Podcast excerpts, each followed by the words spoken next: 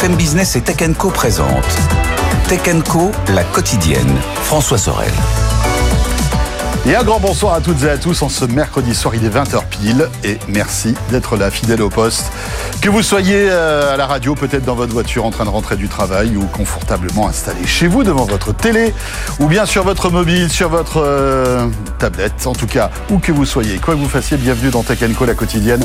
On est là comme chaque soir, vous le savez, 20h, 21h30 sur BFM Business. Alors, ce soir, au menu de Tech Co, eh bien, on va s'intéresser encore une fois au DMA car WhatsApp va s'ouvrir aux autres messageries. C'est un petit séisme dans ce domaine. Comment ça va se passer? À quoi ça va ressembler? On va essayer de décrypter tout cela. Et puis on reviendra sur Spotify qui a communiqué des résultats plutôt on va dire, sympathiques avec 600 millions d'utilisateurs. Euh, et puis, en dernière partie de Tech Contre, 21h, 21h30, on reviendra sur la mission Persévérance. Vous le savez, cette mission qui est partie il y a plus de trois ans sur Mars. On fera le bilan avec Jean-Baptiste Huel, journaliste maison BFM Business, mais aussi un spécialiste qui a euh, participé à la conception en fait euh, de cette mission. Ce sera donc à partir de 21h. Merci d'être là. Bienvenue Tech Co, la quotidienne. Et tout de suite, c'est le débrief, bien sûr, comme chaque soir. Tech Co, la quotidienne, le débrief de la tech. Et en grand merci d'être avec nous. Peut-être étiez-vous avec nous euh, aussi hier soir pour une émission euh, exceptionnelle qui est disponible bien sûr en replay puisque vous le savez hier soir on euh, testait en direct sur le plateau de Tekenco le Vision Pro avec Nicolas Lelouch de la rédaction de Numérama qui était venu et puis vous pouviez voir en direct en fait ce que on pouvait voir dans le casque. Une émission à retrouver donc sur la plateforme Tekenco sur le site de BFM Business. Vous avez un QR code si vous êtes à la télé là qui s'affiche. De le scanner avec votre téléphone pour retrouver le lien. Euh, et je vous invite vraiment à réécouter, à revoir cette émission qui était euh, passionnante. Ce soir, pour débriefer l'actu, on va parler encore une fois de Vision Pro, bien sûr. Nous avons Claudia Cohen qui est là. Salut Claudia. Bonsoir. Journaliste au Figaro, bien sûr, fidèle aussi du débrief de Tech Co, tout comme Christophe Honnête. Salut Christophe. Bonsoir François. Ravi de te retrouver, senior advisor chez Seven2, ancien président de Microsoft Asie du Sud et de Microsoft France. Et Lucas Perrodin est avec nous ce soir aussi en visio. Salut Lucas. Bonsoir François. Merci d'être là Lucas. Lucas qui est quelque part en Europe. Voilà, et euh, qui voulait malgré tout être avec nous ce soir parce qu'il y a pas mal d'informations.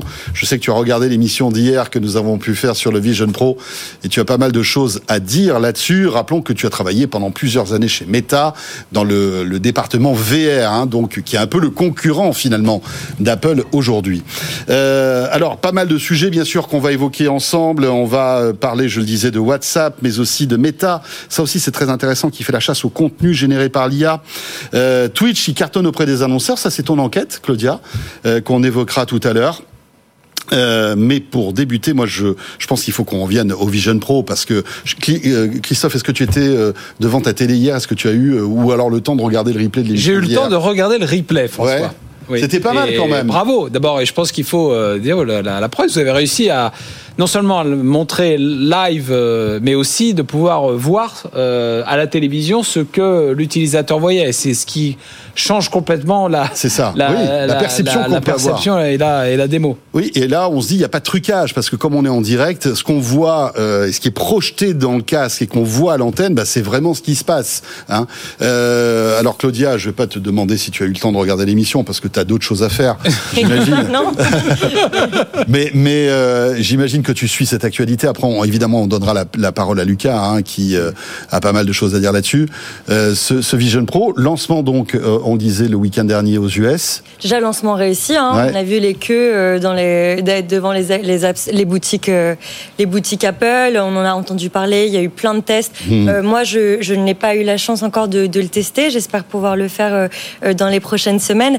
Après, le lancement est très réussi et les promesses ont l'air quand même d'être tenues d'après tous les spécialistes c'est même hier, j'ai l'impression que c'est ce que vous disiez un petit peu en, plateau, parce que j'ai un petit peu regardé, euh, que, que les promesses étaient tenues sur la réalité augmentée, sur l'usage, à quelques défauts. Je pense que Lucas nous en parlera bien, mais... Euh, oui, oui, c'est vrai. Euh, tiens, Lucas, justement, c'est à toi de nous faire rêver maintenant. Qu'est-ce que tu en penses de ce, alors, de ce Vision Pro? Est-ce que tu l'as déjà testé, toi? Parce que évidemment, tu as accès à plein de trucs avant tout le monde. Tu veux dire par là que pour une fois, l'équipe de Tech Co a été en avance sur Lucas Perrodin. Waouh, là, alors là, franchement. Euh, Exactement. C'est vraiment. Et bravo pour l'émission d'hier parce que, alors moi, je consomme beaucoup de médias étrangers, notamment américains. On voit beaucoup de, vidéos un peu bullshit où on voit des cas d'usage qui sont impossibles, ou alors on a des gens qui racontent leur expérience. Donc, euh, pouvoir voir à travers les yeux d'utilisateurs, c'était euh, c'était hyper bien. Et autant que je sache, c'était une première mondiale, donc bravo. Ouais. Vas-y, je t'écoute.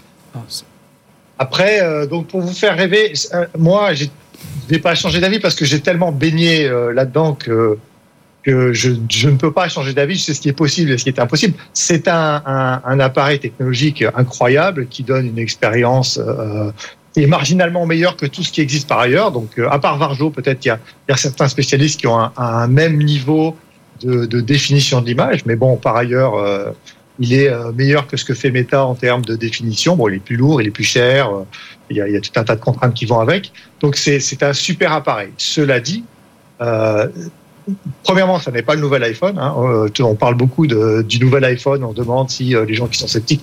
C'est pas une question d'être sceptique. C'est simplement que l'iPhone, lorsqu'on a reçu notre iPhone, on a jeté notre ancien téléphone portable et il faisait beaucoup plus de choses et il, a, il était disruptif dans le sens où il faisait plus pour moins cher. Là, il fait moins pour plus cher, mais il fait des choses extraordinaires. Donc, c'est vraiment un outil. Euh, euh oui, et puis, il ne, et puis il ne remplace pas quelque chose. C'est ça que tu, que tu, tu sais nous expliquer. Voilà, c'est ça. Vas-y, vas-y. La question, c'est effectivement, si je peux me permettre, Lucas, c'est effectivement de voir est-ce qu'il y a un nouvel espace qui va s'ouvrir, un nouveau paradigme de consommation, d'interaction, et qui finalement va permettre de de remplacer une partie de ce qu'on fait aujourd'hui, mais aussi d'utiliser le, temps de cerveau disponible, si je puis dire, euh, euh, différemment. Moi, je reste. Bon, je suis probablement pas dans le cœur de cible. Euh, mais quoi que, quoi que mais euh, je suis pas un Apple maniaque, même si bon, toi, j'ai une iWatch, j'apprécie les, j'apprécie beaucoup la, la, qualité, et la, la, la, la, vie convivialité euh, et, et la sophistication, l'ergonomie des, des, des, produits Apple. Là, ce que je trouve intéressant, c'est que c'est un pari qui est fait quand même à Paris sur, une, sur cette notion d'informatique spatiale, mais qui a encore beaucoup de défis euh, de miniaturisation, euh, de, d'avoir un catalogue d'applications et d'usages qui, qui correspondent à, des vrais besoins, à un écosystème. Donc, je dirais, voilà, les, les, les, les paris sont ouverts. Je ne pense pas qu'on puisse dire avec ce lancement, oui, ça, ça va forcément fonctionner, mais si Apple se lance, je pense que c'est quand même un, un, pari euh, très réfléchi, euh, énormément d'enjeux derrière. On a même vu euh, Tim Cook pour la première fois euh, porter le masque, ce qui est quelque part une façon de, de le légitimer encore plus, mais de s'engager lui dans, dans, dans, le, dans, dans, dans cette croisade, si je puis dire. Et donc je pense que ça va prendre un petit peu de temps et que globalement, ça aura de toute façon un effet très positif sur l'écosystème de, de tous ces outils, y compris d'ailleurs euh, des casques, masques, lunettes de mixed hmm. réalité sur lesquels on voit beaucoup d'applications plutôt B2B émerger. Mais je pense que ça va euh, aider l'écosystème dans son ensemble. Claudia, et après on retourne avec Lucas. Moi, je me demande aussi pour compléter euh, quelle interaction sociale il peut y avoir avec ce casque parce que une partie aussi des explications au-delà de la sophistication et de, et de la technologie de, des, casques qui, qui, existaient avant lui qui, qui n'ont pas forcément marché, c'est aussi ce côté euh, chacun est un peu de son côté. Euh, qu'est-ce qu'on va, quel usage commun on va pouvoir en faire? Ce qu'on voit beaucoup, c'est euh, dans l'usage professionnel, les réunions, pouvoir apparaître, pouvoir. Mais c'était intéressant parce que hier justement, Nicolas, qui était sur le plateau, nous faisait des démos vraiment de, différents usages en fait que qu'on pouvait avoir avec le masque. Alors évidemment, il y a les applis, bien sûr, il y a le divertissement qui a l'air d'être très très enfin qui a l'air d'être poussé fortement par Apple, hein, puisque en fait il y a une, une, appli Apple TV qui te permet de retrouver tous les contenus Apple et pour certains même avec un, on va dire une vision qui a été élargie, qui a été faite pour le masque. Il y a pas mal de choses aussi. Il nous montrer euh, euh enfin toute l'ergonomie avec les doigts parce que tout se fait là. Tu mm. n'as pas de manette hein, comme sur le mm. comme sur le Meta, Lucas. Hein. Là je parle du, du, Quest, etc. Il y a toujours des manettes. Là euh, il n'y a pas de manette. Hein. tout se fait avec les doigts grâce à des capteurs qui arrivent à restituer et on se retrouve avec des, des gestes qu'on avait l'habitude d'avoir avec l'iPad ou avec l'iPhone en fait. Pour zoomer, vous, euh, enfin voilà, vous, vous, vous, détachez les doigts, enfin des, des choses comme ça quoi. C'est assez intéressant. Lucas et après Claudia. Euh, bon, il y a beaucoup de choses. Juste pour remettre un peu tout ça, l'état de l'industrie à plat.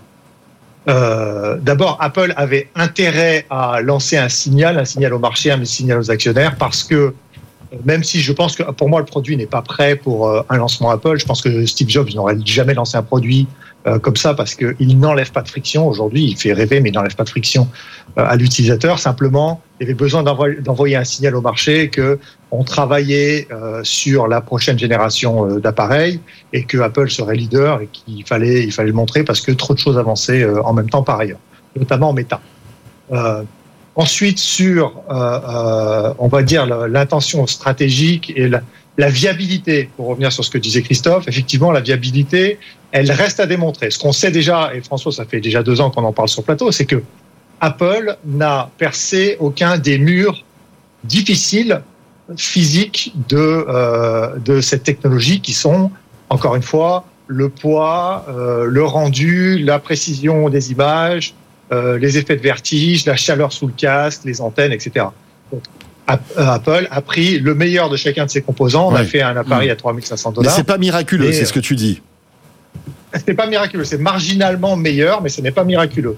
Il faut noter par ailleurs qu'avec un Quest 3, on peut faire du hand tracking depuis déjà, même avec un Quest 2, on pourrait le faire depuis déjà deux ans. Je veux dire que ça me fend un peu le cœur de voir à quel point les efforts méta sont complètement ignoré par tout le monde, parce que le, le spatial computing, le next computing platform, c'est un discours qui a cinq ans déjà. Peu importe. Il y a une chose que j'avais totalement sous-estimée, c'est le culte Apple. Et peut-être que le culte Apple peut aider à l'adoption par les masses. Euh, les gens ont envie que ça marche. Les gens adorent Apple, ils ont envie que ça marche, ils ont envie qu'Apple l'ait inventé. autant, autant pour Meta, ils sont méfiants, autant pour Apple qui sort quasiment le même produit, on en parlera peut-être tout à l'heure parce que tu m'as envoyé un petit message ce matin en disant que bah, finalement il n'y a pas beaucoup de différences. Enfin, il y a des différences entre le, le, le, Quest Pro ou le Quest 3 et évidemment le, le, le, Vision Pro, mais pas tant que ça. Euh, Qu'est-ce que tu en penses en fait? Aujourd'hui, avec un Quest 3, on peut faire 95% de ce qu'on peut faire avec un Vision Pro pour euh, un septième du prix. Clairement. On peut euh, faire de la réalité augmentée, il y a du passe-trou, il est en couleur, on peut le manier avec les mains, on peut regarder Netflix. Moi, j'ai regardé Netflix dans un avion il y a 4 ans sur un Quest 2. donc tout le monde nous parle de ce cas d'usage aujourd'hui qui serait débloqué par le. Alors évidemment, la, la, netteté des images n'était pas au rendez-vous, etc.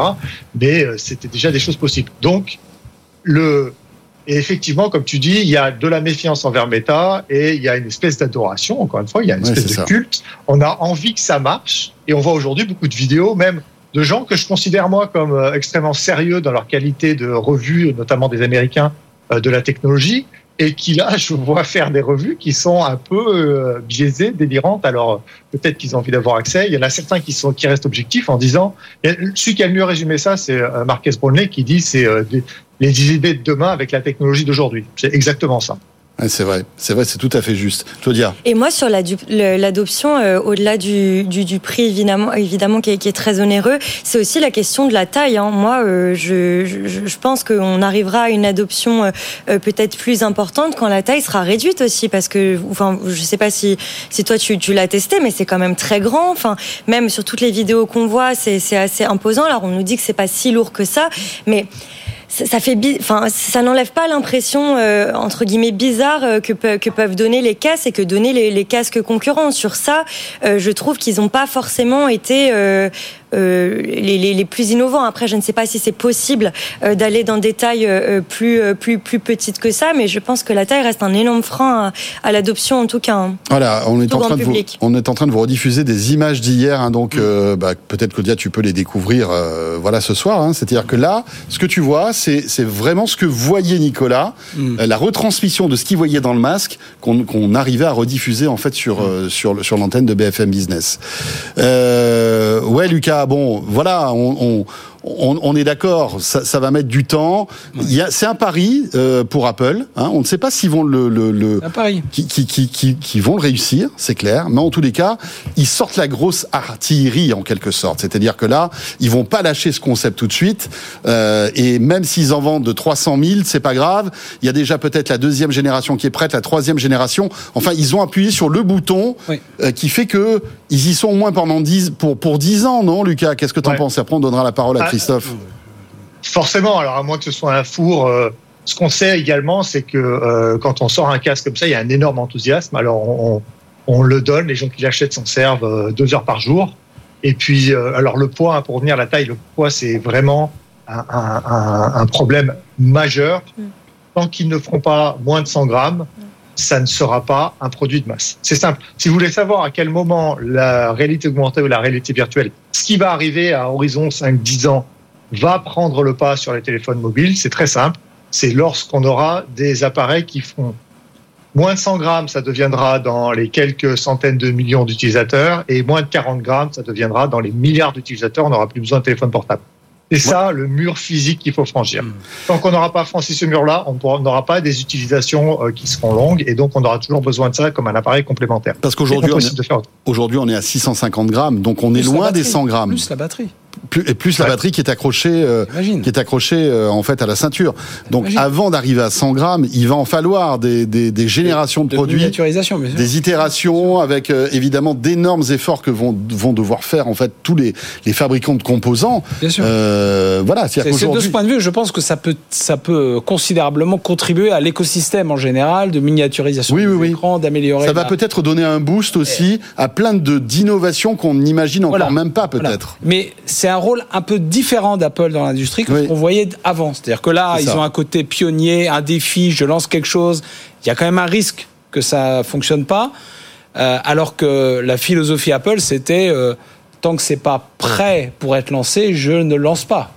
Et donc, euh, il y, a eu, il y a une petite évolution, je pense, de la doctrine Apple par rapport à à la readiness, euh, pour hmm. parler français, du, du, du produit. Tu vois, c'est marrant parce que tout le monde euh, les attend sur euh, comment le demain on n'aura plus besoin d'utiliser nos smartphones, quoi. C'est-à-dire qu'avec ce type de produit, on, on se demande tous, enfin, c'est comme si c'était une évidence que la prochaine étape c'était on n'aura plus de, on n'aura plus de smartphone.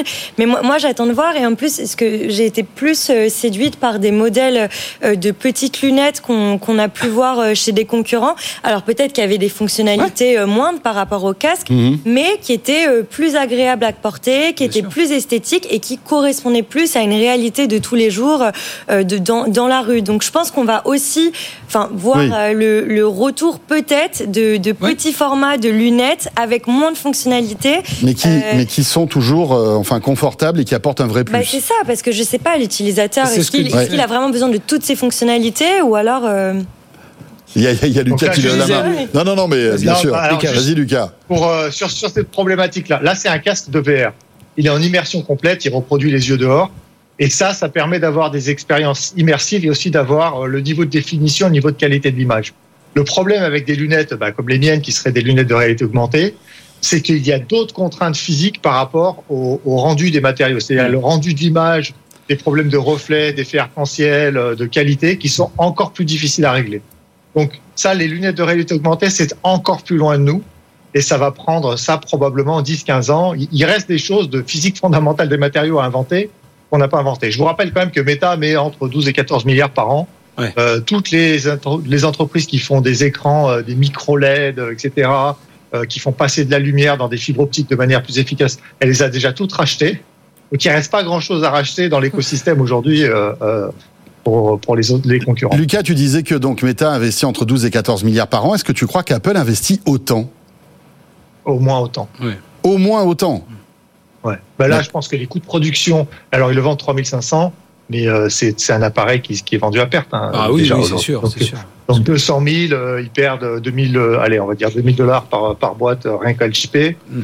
Donc euh, plus la recherche, plus euh, l'écosystème d'app. Ce, qui, ce qui est vraiment inédit chez Apple, hein, qui fait au moins 30% de marge euh, sur tous ces appareils. Donc là, c'est que vraiment, il y a une espèce de, de volonté de d'envahir ce marché et surtout de le, de le comment dirais-je, de, de créer un sillon finalement pour, voilà, après peut-être s'imposer dans 5-10 ans. quoi. C'est ça qui est intéressant.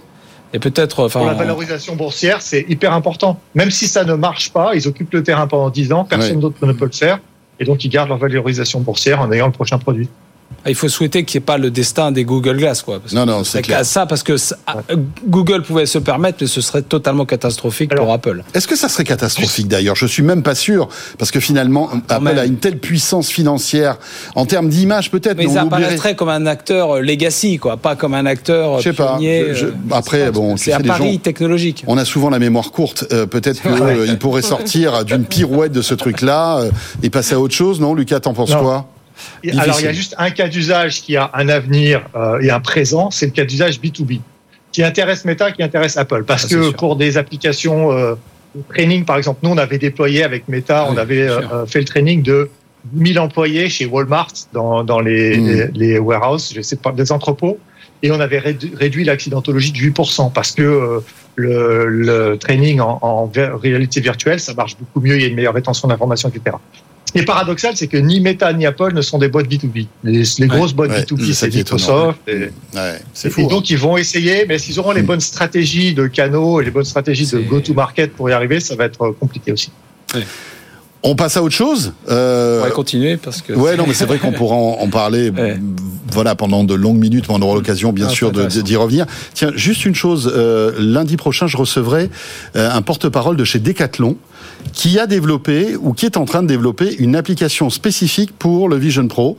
Et euh, donc le porte-parole de Decathlon sera là avec nous pour nous expliquer euh, bah, à quoi ça sert et comment Decathlon, qui est une, une enseigne de grande distribution de sport, euh, envisage son arrivée sur le sur le Vision Pro. Ce sera lundi dans Tech Co. autre sujet qui est très intéressant aussi, qui va aussi intéresser Lucas, mais aussi Claudia et Christophe, c'est WhatsApp. Le DMA, ça arrive, hein, c'est dans un mois. Euh, et euh, WhatsApp a enfin communiqué euh, sur sa stratégie de multi-messagerie, parce que dans le DMA, il y a aussi les contraintes qui ont été données en fait aux grands acteurs des messageries. Messenger, WhatsApp, en plus c'est les mêmes, c'est Meta, hein, ça, ça, fait double peine pour Meta quand même. Double dans, cette, dans, cette, dans cette histoire-là. Il y a iMessage, alors iMessage c'est un peu flou, on ne sait pas trop s'ils vont passer à côté ou pas, mais en tous les cas WhatsApp a réagi, et donc euh, bah, à terme, dans un mois, avec votre WhatsApp, vous allez pouvoir, depuis l'appli WhatsApp, envoyer des messages euh, sur Telegram, sur Signal, euh, sur Messenger, sans doute. C'est quand même assez intéressant. C'est une, c'est un vrai game changer. Euh, et euh, bah, je voulais avoir votre avis là-dessus, Claudia. Oui, c'est un game changer. Et ce qu'il faut spécifier, c'est que ce ne sera pas mis par par défaut. Donc, il faudra que l'utilisateur aille chercher dans ses paramètres pour mettre, voilà, pour pouvoir discuter avec d'autres d'autres messageries. Et ce qui est quand même intéressant, c'est que ce qu'il expliquait dans The Wired, je crois, l'interview était donnée. Mm. Ce qu'il expliquait, c'est que ça allait être dans une bulle euh, à part quand même dans l'application. C'est-à-dire que si vous parlez euh, depuis WhatsApp avec quelqu'un sur l'application, une des applications concurrentes Signal, ça va pas être dans votre fil euh, de messages, mais ça va être dans un dans un dossier un peu autre dans lequel il y aura toutes vos conversations. Et ensuite, dans un premier temps, il y aura pas de possibilité d'appeler, de faire des visios, etc. Ça se limitera vraiment au message. Moi, je, je ne sais pas quelle utilité je vais euh, avoir euh, de, euh, de cette nouvelle obligation pour WhatsApp et les autres en tant qu'utilisatrice. Moi, j'aime bien compartimenter les gens que j'ai sur WhatsApp, ceux que j'ai sur Signal, en fonction que ce soit professionnel, voilà, amical, tout ce que vous voulez. Et je trouvais justement que c'était un petit peu bah, l'idée des, des, messageries aussi de choisir la sienne. Après, rien ne t'empêche de rester comme tu l'es. Exactement, mais comment on veut communiquer. mais, mais voilà, à, voir, mais je je, sais pas si tous les utilisateurs vont se mettre là-dessus et, et, si en plus c'est dans une rubrique à part, euh, ça va être un peu compliqué de, de se retrouver, je pense. Voilà, et encore une fois, euh, Meta qui est obligé de se plier euh, au DMA. Et là, franchement, c'est quand même un choix. Enfin, c'est 2 milliards d'utilisateurs, hein, WhatsApp. C'est hein, intéressant quand même de voir que le DMA, que, que l'Europe, quand elle donne, après on peut critiquer la régulation, mais quand elle donne une régulation, le fait qu'elle qu'elle réglemente l'accès à son marché, c'est quand même un, levier potentiel sur les acteurs américains puisque bah, ils, doivent euh, se conformer euh, au DMA. On ne sait pas d'ailleurs si cette conformité, ils vont, l'appliquer uniquement en Europe ou dans, le monde entier. Donc il y a certainement, euh, en tout cas, une, WhatsApp qui, déclare comment, ils vont avancer. La, la question qu'on peut se poser, c'est que interopérabilité, ça veut dire s'ouvrir aux autres, mais c'est réciproque. Euh, donc ça veut dire que là on dit WhatsApp, au moins ils vont donner. Euh, euh, il va falloir que Telegram, Signal et autres communiquent sur le même protocole. Mhm. Bon, globalement, ça semble pas extrêmement compliqué, mais Bah, s'ils disent que dans un mois ça va marcher, Et y deuxièmement, sont- ils il faut signer un, un accord et on- il va falloir signer un contrat. Ouais, ouais. Euh, ce contrat-là, il n'est pas encore dispo. Il va Mhm. l'être là euh, d'ici euh, quelques semaines. Bon, je- le diable est dans le détail, mais je pense que ça va pas forcément être aussi C'est que sur facile. certaines euh, applications le, le contrat. hein. C'est sur celles euh, qui qui sont pas euh, considérées euh, dès lors comme sûres pour la protection des données. C'est pas sur sur toutes les Oui, mais applications. ils risquent, ils peuvent très bien. Enfin, ils vont quand Elles même beaucoup toutes- utiliser euh, l'argument de- du respect de la vie privée et de la sécurité. Euh, je ne sais pas à quel point, parce que on a vu dans le passé, notamment rappelez-vous Apple Mhm. avec l'USB-C, genre de choses, résister avec des arguments, dire attends, c'est vraiment la sécurité des utilisateurs, la, Mais là d'ailleurs, la vie privée. le directeur Donc, de l'ingénierie de WhatsApp le dit. hein, il s'appelle Dick Brower. Il dit que euh, on n'aura pas le même niveau d'expérience comme tu l'expliquais pour des raisons de sécurité. Alors est-ce que c'est vrai, est-ce que c'est Voilà. faux? Il dit que ça pourrait peut-être faciliter le spam. Qu'est-ce que tu en penses, Lucas, toi, de cette annonce?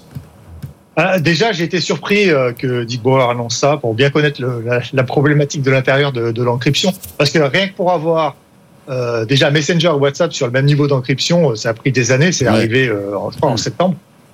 Donc j'étais hyper surpris. Alors après, j'ai lu ce que déclarait Dick. Et, alors, effectivement, euh, il faut bien regarder les détails entre les lignes. La première chose, c'est que euh, ce qu'il dit, c'est que soit il va falloir utiliser l'algorithme d'encryption de WhatsApp, soit il va falloir avoir un algorithme d'encryption du même niveau, qui soit reconnu au moins du même niveau de sécurité par euh, les ingénieurs WhatsApp. Alors ça, bonne chance pour ça. Euh, ensuite, il faut effectivement signer un contrat parce que Mm. finalement, c'est toutes euh, toutes les, les applications, c'est certaines applications, mais si on regarde euh, le, le transfert d'images, etc., tout a tout a un risque, donc euh, donc ça va être euh, euh, obligatoire. Donc on voit déjà la problématique iMessage, on voit, on ne voit pas. La grosse problématique, c'est l'interopérabilité entre iMessage et WhatsApp. Il faut pas, faut Oui. pas trop non plus euh, euh, se mentir. Euh, on ne voit pas Apple utiliser l'algorithme de, de Meta, aucune chance. Euh, on ne voit pas Apple signer le contrat. Donc on va se retrouver effectivement. Sauf si avec la Apple s'en- possibilité de- si, sauf, sauf si Apple, Apple est contraint par le par l'Union européenne. Aujourd'hui, ils seront contraints à ouvrir leur protocole, ils seront pas contraints à signer le contrat. Ce qui peut se passer, c'est qu'Apple dise à Meta de signer un contrat et Meta dise à Apple de signer un ça, contrat et qu'ils nous, ils nous prennent euh, trois ou quatre ans avant qu'une Oui. cour Non, européenne. mais est-ce que c'est euh, le problème de l'Union européenne, ça? Ils vont être après sommés de trouver un accord, je pense. Ouais, c'est le but euh, de. Oui, ils vont être sommés de trouver un accord, Pour mais moi, euh, ils, euh, ils peuvent se réfugier derrière euh, la, la protection, la sécurité des utilisateurs. Enfin, je Ouais. pense qu'on n'est pas. Voilà, je- il, il faut quand même rester euh, vigilant avant de dire oui, ça va se faire. euh, Hmm. Je pense que ça va être un peu plus complexe que ça, connaissant la capacité des acteurs dominants à pouvoir aussi euh, faire étouffer, parfois étouffer de mauvaise foi. Ouais, ouais. Euh, Ouais. Bon, euh, Et puis Lucas, on, a- en on voit ce qui les qu'on- concerne, ils ont fait leur travail. En ce qui les concerne, ils ont rendu leur plateforme disponible, ils ont un protocole d'interopérabilité. Ouais, ouais, Après, ouais. si les autres ne veulent pas s'en servir, c'est pas leur problème. a- Après, je trouve un- ça séduisant d'avoir une messagerie unifiée, en quelque sorte. Tu lances ton WhatsApp et finalement, tu as. Alors, c'est- étonnant parce que moi, je trouve ça plutôt positif. Toi, tu aimes bien compartimenter euh, tes messageries, mais le fait de me dire d'avoir une seule messagerie qui regroupe à peu près tout le monde, euh, et, mais en sachant que c'est un message Telegram, un message Messenger, un message WhatsApp, je trouve ça plutôt, euh, plutôt Je séduisant. pense que c'est compliqué aussi. hein. Ouais. Parce que Telegram et Signal sont positionnés en opposition à Meta et WhatsApp comme des choses qui sont plus secrètes, qui n'appartiennent pas à la big tech. Donc les gens qui l'utilisent, l'utilisent pour la raison. Ils sont en dehors des plateformes dominantes et Ouais. euh. Bien sûr. donc euh, donc ça n'a pas énormément de sens pour les utilisateurs si on n'a pas une interopé- interopérabilité entre iMessages et WhatsApp. Le reste, c'est pas très intéressant pour le bénéfice du consommateur. en tout cas. On, on verra bien. De toute façon, rappelons-le, ce n'est pas, euh, on va dire, enclenché automatiquement. Il faut aller dans les, Dans les paramètres et vouloir en fait Ouais. cette interopérabilité en quelque sorte. Messieurs dames, bientôt 20h30. Petit break déjà. Que ce que ça passe vite. Euh, on va retrouver l'info écho euh, et puis on revient. On a encore plein d'autres sujets à évoquer. L'actu tech, vous le savez, tous les soirs sur BFM Business 20h 21h30. À tout de suite, c'est Tech Co. Tech Co, la quotidienne, le débrief de la tech. Avec pour débriefer l'actu tech ce soir, Lucas Perrodin qui est avec nous en visio. Nous avons aussi Claudia Cohen, journaliste au Figaro, et Christophe Holnet euh, qui est senior advisor chez Seven2 et qui a travaillé pendant de longues années chez Microsoft, que ce soit en Asie du Sud, mais aussi en France, puisque tu étais le directeur général euh, de Microsoft il y a quelques années de cela. Quelques années. En effet. tu, je t'ai vu réagir sur Uber. Bonne nouvelle quand même. Oui. Et voilà. Et c'est le pari d'Uber qui, est, qui a été longtemps euh, remis en cause. Hein. Enfin, beaucoup de gens ont dit que Uber ne gagnerait jamais d'argent. Ça y est, le modèle se stabilise. Je crois que c'est une réussite de son, de son PDG qui est là depuis 4 euh, ou 5 ans. Je Il s'appelle Dara Khosrowshahi. on va appeler Dara. Voilà. Il a remplacé Travis, euh, qui est aussi compliqué à dire. En Uber est plus facile à prononcer. Uber, c'est plus facile à prononcer, même en français aussi d'ailleurs. Et euh, non, ce qui est, ce qui est, remarque, ce qui est intéressant dans, dans, dans ce qu'il a fait, c'est qu'il a en fait vendu toutes les activités un peu périphériques, les trottinettes, les accords avec les scooters à droite à gauche. Il s'est concentré sur deux choses. Euh, le, transport de, passagers et la livraison de, nourriture. En France, il a, je crois, près de 50% euh, de part de marché la livraison de, repas. Donc c'est, euh, il, il quelque part, il, il s'est concentré sur deux business qui sont potentiellement rentables avec une, une, très grande, un très grand volume de bases installées, sans chercher à faire des diversifications coûteuses. Et au final, il retrouve un profit un milliard, ce qui est pas mal, et une capacité potentielle de, de, réinvestissement. Maintenant, il a euh, plusieurs nuages, euh, notamment, euh, bah, ça marche parce que les chauffeurs sont pas salariés. Donc euh, la question, c'est est-ce qu'ils vont réaliser leur rêve d'Uber qui était de se débarrasser des chauffeurs avec les voitures autonomes On voit que c'est quand même un peu compliqué aussi. Donc il y a quand même quelques nuages. Et est-ce qu'on peut garder ce statut précaire pour les chauffeurs euh, aussi longtemps En fait, c'est ça aussi le problème. Il y a beaucoup de chauffeurs euh, qui préfèrent avoir ce statut en fait. Hein. Beaucoup, beaucoup, notamment en France aussi, mm-hmm. parce qu'il y a une plus grande autonomie. parce sûr. Ils peuvent avoir plusieurs applis, travailler, avoir plusieurs employeurs, effectivement. Mais d'ailleurs, alors le, il y a pas mal de taxis en, en France désormais qui font aussi chauffeurs Uber. C'est vrai. Euh, donc hein, ils arrivent à les prendre euh, et, sur d'autres applications aussi mhm. concurrentes. Et ce que disait Étienne est, vrai sur la marque Uber aujourd'hui, c'est-à-dire dans n'importe quel pays mhm. où vous allez, vous, savez qu'il y a Uber et vous cherchez pas à, prendre d'autres choses. il y a de nombreux pays où on peut faire les deux. À Singapour, on peut, on peut on, comme on a Uber, c'est un taxi qui arrive, vous réciproquement. Oui, c'est ça. c'est ça. Je crois que c'est ça la particularité aussi de Uber, euh, Lucas, hein, c'est que véritablement, il voit l'international. Et quoi de plus rassurant pour un, un touriste ou un voyageur en enfin qui fait du business d'arriver n'importe où et de lancer la même application qu'il a à la maison euh, pour euh, pour trouver un déplacement quoi non Lucas?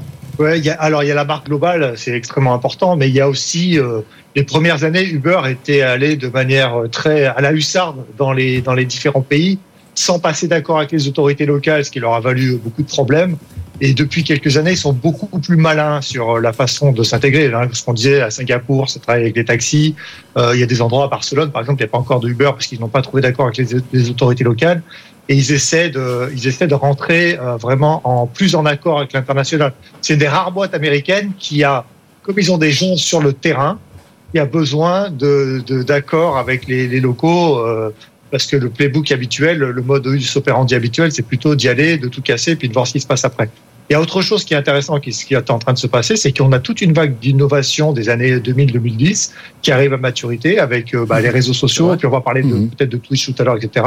On a Uber, alors Uber qui fait du profit, on a Amazon qui fait du profit aussi maintenant, et que tout l'argent investi euh, du capital cherche d'autres endroits à aller. Et aujourd'hui, on, voit bien que tout cet argent-là, il va alors un peu vers euh, ce dont on parlait tout à l'heure, euh, l'AR, la VR, mais il va énormément vers l'AI. Donc aujourd'hui, euh, euh, ces business qui étaient nouveaux ne sont plus nouveaux, ils deviennent matures, ils font du profit. La bourse, le problème, c'est que le premier quarter où vous faites du profit, les actionnaires attendent du profit tous les quarters maintenant. C'est terminé, la fête c'est clair. Euh, merci beaucoup, Lucas. Tiens, on enchaîne avec une autre réussite, d'autres résultats positifs, ceux de Spotify. Étienne Braque, justement, les résultats de Spotify, c'était hier, mais on avait, envie avec vous d'en parler ce soir. Et oui, parce que c'est des résultats positifs. Alors, ça dépend comment vous les regardez. Si vous regardez le nombre d'abonnés, bah là, clairement, euh, c'est une claque. Hein. Vous avez quand même plus de 600 millions d'abonnés chez Spotify. C'est une hausse de 23% sur un an. Un fleuron suédois qui voit son chiffre d'affaires progresser de 13% l'espace d'un an à plus de 13 milliards d'euros. Oui, mais vous avez des pertes. Vous avez toujours un groupe qui perd de l'argent. 446 millions d'euros de pertes l'année dernière. Alors c'est toujours mieux que les 659 millions de pertes en 2022, mais ça reste du rouge, malgré des hausses de prix. Il hein. ne faut pas oublier, euh, comme tous les acteurs du streaming, des hausses de prix qui ont été significatives euh, l'année dernière, de 10 voire même 15%. Mais pour diminuer ses coûts et pour atteindre la rentabilité cette année, vous avez un groupe qui va licencier massivement, hein, comme chez d'autres acteurs. 17% des effectifs sont en train d'être remerciés. Ça compte quand même plus de 1500 personnes. Et par rapport à cela, le groupe a dit hier, on va être rentable. Ça a permis au titre de gagner plus de 5%. Le titre prend 20% depuis le début de l'année. Et vous avez désormais un groupe qui affiche une capitalisation boursière de 40 milliards d'euros, ce qui en fait l'un des plus grands groupes technologiques en Europe. Voilà, la première application de streaming musical au monde, c'est Spotify. Hein, euh, et elle est européenne. C'est quand même aussi euh, un signal fort. Euh, alors, Étienne nous signalait 600 millions d'abonnés à Spotify, il y a 236 millions d'abonnés payants. Parce que effectivement, Spotify est aussi un modèle gratuit euh, avec de la publicité. Donc euh, voilà, mais c'est avec euh, ces 236 millions d'abonnés que là, il y a au moins 10 euros par mois qui tombent euh, effectivement tout au long de l'année. Euh, Spotify, à qui on reproche aussi de ne pas innover autant que les autres. Spotify n'a pas encore le son haute résolution, n'a pas le son Dolby Atmos comme là ses concurrents. Et c'est vrai que ça commence à faire un peu tâche. On, on va voir si tout ça évolue. Claudia? Alors oui, mais sur l'expérience utilisateur, euh, Spotify euh, bat euh, toutes les autres plateformes de, streaming musical qui existent sur les recommandations, sur l'ergonomie de l'application, sur tout ça. Ce qu'il faut rappeler par rapport aux, pertes de Spotify, c'est que à peu près 70% des revenus que Spotify gagne, il doit les reverser aux mergers musicaux, donc à Universal, Sony, etc. C'est-à-dire plus il a d'abonnés, plus il doit donner de l'argent aux majors. C'est ça le paradoxe. Exactement, c'est ça le paradoxe donc la stratégie pour Spotify, ça va être sur les abonnés payants qu'on a, comment on fait pour euh, les faire payer un petit peu plus en leur offrant d'autres services parce que le prix n'est pas extensible à soi évidemment. Il y a une concurrence aussi qui est Il y a une concurrence qui est, qui est, qui est très forte et moi je pense pour l'avenir aussi il y a une stratégie de, de diversification à intensifier. On a vu qu'il s'était mis au livre audio par exemple, il mhm. proposait un catalogue assez assez conséquent avec 200 000 200 000 œuvres littéraires pour le coup aux États-Unis. Donc là, on peut aller gagner euh, euh, de, des nouveaux utilisateurs, mais qui euh, sur lesquels vous n'avez pas besoin de reverser ensuite une partie de ces revenus. Et je pense qu'il développe aussi ce qui est assez intéressant des une stratégie autour des billetteries dans certains de, dans certains pays. Donc, ils commencent à vendre des billetteries pour des concerts, etc. Donc, pour garder euh, cette euh, cette dynamique et arriver enfin à avoir une année complète euh, où on est à l'équilibre financier, ou même on commence à gagner de l'argent, je pense qu'il faut aller vers la diversification hmm. parce que c'est 70% à reverser, c'est structurel et ça n'est pas prêt de changer, étant donné l'état d'esprit aussi des majors et on les comprend. Donc donc voilà, je pense qu'il y a d'autres champs économiques euh, sur, lesquels euh, Spotify peut se battre. Voilà, ça, plus les commissions euh, reversées à Apple quand on passe par l'App Store. Enfin, il y a, pas mal de chantiers compliqués pour Spotify. Christophe tu disais au début. Euh, et après, après Lucas, hein, qui, qui prétise, je le vois. Compléter ce que vient de dire euh, Claudia. Euh, la première chose, c'est peut-être effectivement de se féliciter de voir une entreprise européenne capable d'être un leader mondial euh, du streaming. Et je pense que. Et ça savourons. Ah, il faut quand même dire que, c'est possible parce qu'ils ont quand même parmi leurs concurrents, bon, bah, les GAFAM sous des formes diverses et variées, leur capacité de bundling de services qui sont évidemment très dangereuses quand on est concentré sur sur un seul business. Moi, je crois que ce qui a été salué là, c'est euh, à la fois le, le fait que euh, bah, il y a des résultats un peu meilleurs qu'attendus, mais c'est pas spectaculaire. Mais c'est plus le fait de euh, d'avoir délivré euh, ce qui était euh, ce qui ce qui était ce qui était prévu. Et donc voilà, ils ont il leur reste un certain nombre de défis, comme le disait Claudia. Il faut continuer à croître, se diversifier. je pense que l'AI est peut-être une opportunité aussi pour eux. voilà, pas forcément pour générer de la musique avec l'AI, parce que ça poserait quand même pas mal de problèmes vis-à-vis des ayants droit, mais mm. par exemple utiliser des systèmes intelligents de des DJ euh, euh, powered by AI euh, mm-hmm. avec de la vraie de la vraie musique. Enfin, je pense qu'il y a des, quand même des, ressources d'innovation qui peuvent aller qui peuvent aller chercher. C'est clair, Lucas. Alors moi, je pense qu'il y a un problème de business model. C'est un peu la même chose que WeWork. en, moins en moins dramatique. C'est-à-dire que on a une revenu, une croissance des revenus qui ne donne pas d'économie d'échelle.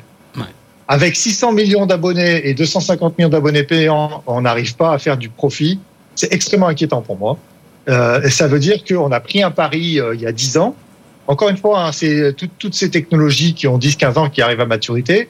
Et, euh, et l'effet euh, euh, de flywheel effect, comme on dit en anglais, alors je suis désolé en français, euh, l'effet hélicoptère, qui fait que on, l'utilisateur incrémental n'apporte quasiment pas de coûts et donc tout son revenu est de la marge, hein, ce qui est le cas pour les réseaux sociaux par exemple, ça ne marche pas avec Spotify. Moi, je suis relativement inquiet sur la pérennité. Alors effectivement, la diversification, c'est intéressant, c'est important, mais c'est aussi euh, de la perte de, de, de focus. Non, mais c'est lié à la structure de l'industrie euh, qui fait qu'à chaque morceau, euh, voilà, c'est comme business, de, cinéma ou autre. Hein. Un problème de business model, c'est comme WeWork, c'est acheter du acheter de l'immobilier, ça coûte toujours plus cher et on n'a pas de réduction des coûts en, en gagnant de l'échelle.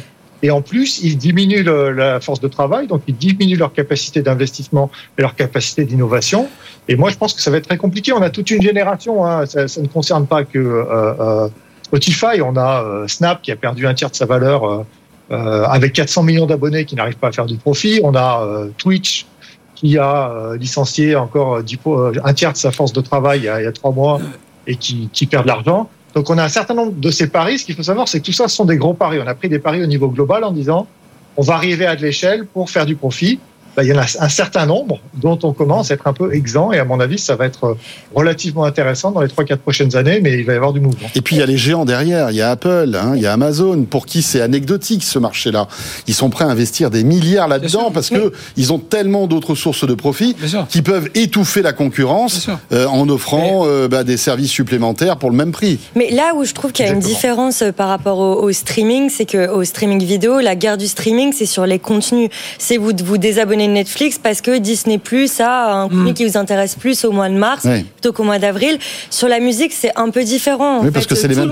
En fait, c'est les mêmes, les mêmes catalogues. Tout le, monde a, tout le monde a le même catalogue et le. Je, comprends un peu le parallèle avec, avec, WeWork, mais il y a aussi une vraie demande euh, qui est assez stable quand même pour la musique euh, de la part des utilisateurs. Donc, à moins que demain il y ait un nouveau modèle économique pour la musique, comme le, streaming musical était un nouveau modèle mm. économique, je pense que Spotify euh, peut se permettre enfin plus maintenant, mais en tout cas a pu se permettre de, perdre de l'argent et que là on voit quand il, il y, a, aussi comme comme les autres géants de la tech, on en parlait la, semaine dernière euh, sur sur ton plateau, euh, François, euh, comme comme d'autres, il y avait des un coût structurel, des, des main d'œuvre, des, des, logistiques qui qui étaient pas du tout bonnes, qui qu'ils ajustent. Je pense qu'il y a encore du travail là-dessus et qui pourrait permettre de commencer à dégager finalement des, des profits. Je pense qu'ils sont pas loin, franchement. Euh, oui, Christophe. Je, pense que je, comprends ce que dit Lucas, c'est intéressant et c'est vrai que cette problématique de scalabilité, pour parler français, euh, c'est bien ça, ça dont on parle, mais. Bon, je pense que le comparatif, c'est ce qu'on disait, c'est que chaque nouvel abonné, chaque revenu, la, la, façon de définir la scalabilité pour moi, c'est que tu fais, euh, tu fais un revenu incrémental à un coût incrémental marginal en fait. C'est-à-dire que plus tu vends, plus tu fais de profit. Bon, c'est le modèle du logiciel. Euh, voilà, bon, Mais avec Spotify, c'est pas le cas. Ben parce que tu dois payer les ayants droit euh, des, des, des, contrats euh, faramineux. Mais ce qu'il y a, c'est que tu as quand même par rapport à WeWork, la comparaison paraît un peu dure, mais c'est pour marquer les esprits, je pense. mais le, tu, tu, as quand même 250 millions d'utilisateurs payants, tu as 600 millions d'utilisateurs, il y a quand même une base installée, une boîte profitable, donc on se dit comment mieux monétiser cet, cet atout euh, d'utilisateurs et de trouver euh, des, sources de revenus peut-être hein. un peu plus euh, scalables. Lucas, on t'a pas entendu, vas-y. Ben, il faut voir aussi des offres alternatives. C'est qu'à un moment, si tu augmentes trop ton abonnement, on retourne vers du streaming illégal, qui est très disponible aussi. Donc il n'y a pas beaucoup de marge de manœuvre. Et il y a effectivement des géants qui, hmm. alors soit les majors se mettent d'accord avec les géants, et il y a des géants qui peuvent générer d'autres revenus avec la publicité et une offre de produits élargie qui serait subventionnée. C'est je ne dis pas qu'ils vont s'effondrer comme WeWork, mais je dis que il y a beaucoup de risques. Alors moi, j'ai investi aussi en tant mm. qu'investisseur. Il y a beaucoup de risques dans le business model de Spotify.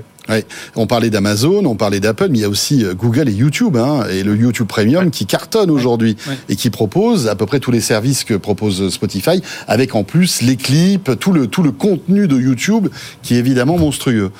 Je crois qu'on a. Sans pub.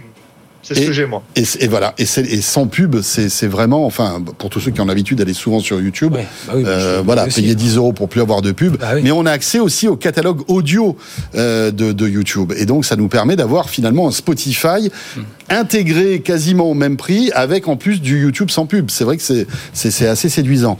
Euh, on évoquait le modèle économique de, de, de toutes ces plateformes. On, tu, tu as évoqué Twitch, ça tombe bien parce que Claudia a enquêté sur Twitch. Cette semaine, un article à retrouver dans le Figaro. paradoxalement, Twitch gagne de l'argent avec la publicité. Oui, avec la publicité. En fait, euh, ce dont je me suis rendu compte, c'est qu'en France, il y avait une, une appétence de plus en plus importante de la part des publicitaires. Alors beaucoup dans le domaine de l'alimentation, de la grande distribution et des cosmétiques aussi sur cette plateforme. Pourquoi? Parce que Twitch, euh, pour euh, les, les premiers utilisateurs de Twitch, c'était les geeks, les gamers. Je, caricature un peu, mais c'était ça l'ADN de Twitch. Et en fait, ce qu'on voit s'est développé de plus en plus euh, euh, ces dernières années, et encore plus ces derniers mois, c'est des émissions qui ressemblent à ce qu'on voit à la télé. En fait, il y a, il y a même un, une agence, une grande agence de publicité avec qui j'ai parlé, qui m'a dit aujourd'hui, pour euh, nos vedettes du sport ou du cinéma, on hésite à les emmener sur l'émission quotidien, qui a un public assez jeune, ou sur l'émission Popcorn, qui est une des émissions phares aujourd'hui de Twitch, parce qu'il y a l'avantage de la télé, c'est-à-dire comment vous arrivez à faire une grande messe en réunissant à la même heure euh, plein de gens euh, derrière leur écran.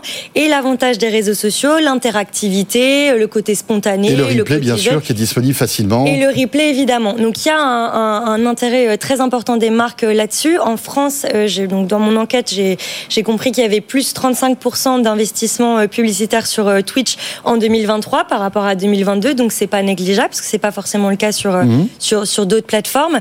Et après, il y a quand même bon malgré ça, Twitch ne, ne, gagne pas forcément d'argent parce que il y, a, encore beaucoup de freins, on va dire, euh, notamment aussi pour les publicitaires. Ce que disait Lucas, il y a eu beaucoup de licenciements, euh, ce qui, euh, au niveau de, de ce qu'on va appeler la brand safety, c'est-à-dire les marques veulent apparaître dans un univers plutôt sain pour ne mmh. pas être associé à des contenus voilà sécurisés.